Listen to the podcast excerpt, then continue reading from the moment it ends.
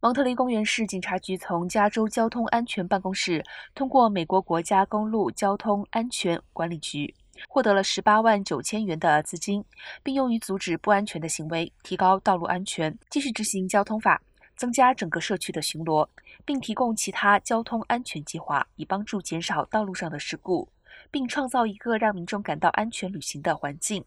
这个赠款将提供额外的计划和资源，包括酒后驾车检查站和阻止可疑的酒驾司机巡逻，针对明显违反加州免提手机法的驾驶员的执法行动。执法行动的重点是最危险驾驶员行为，这些行为会使自行车或步行的人的安全受到威胁。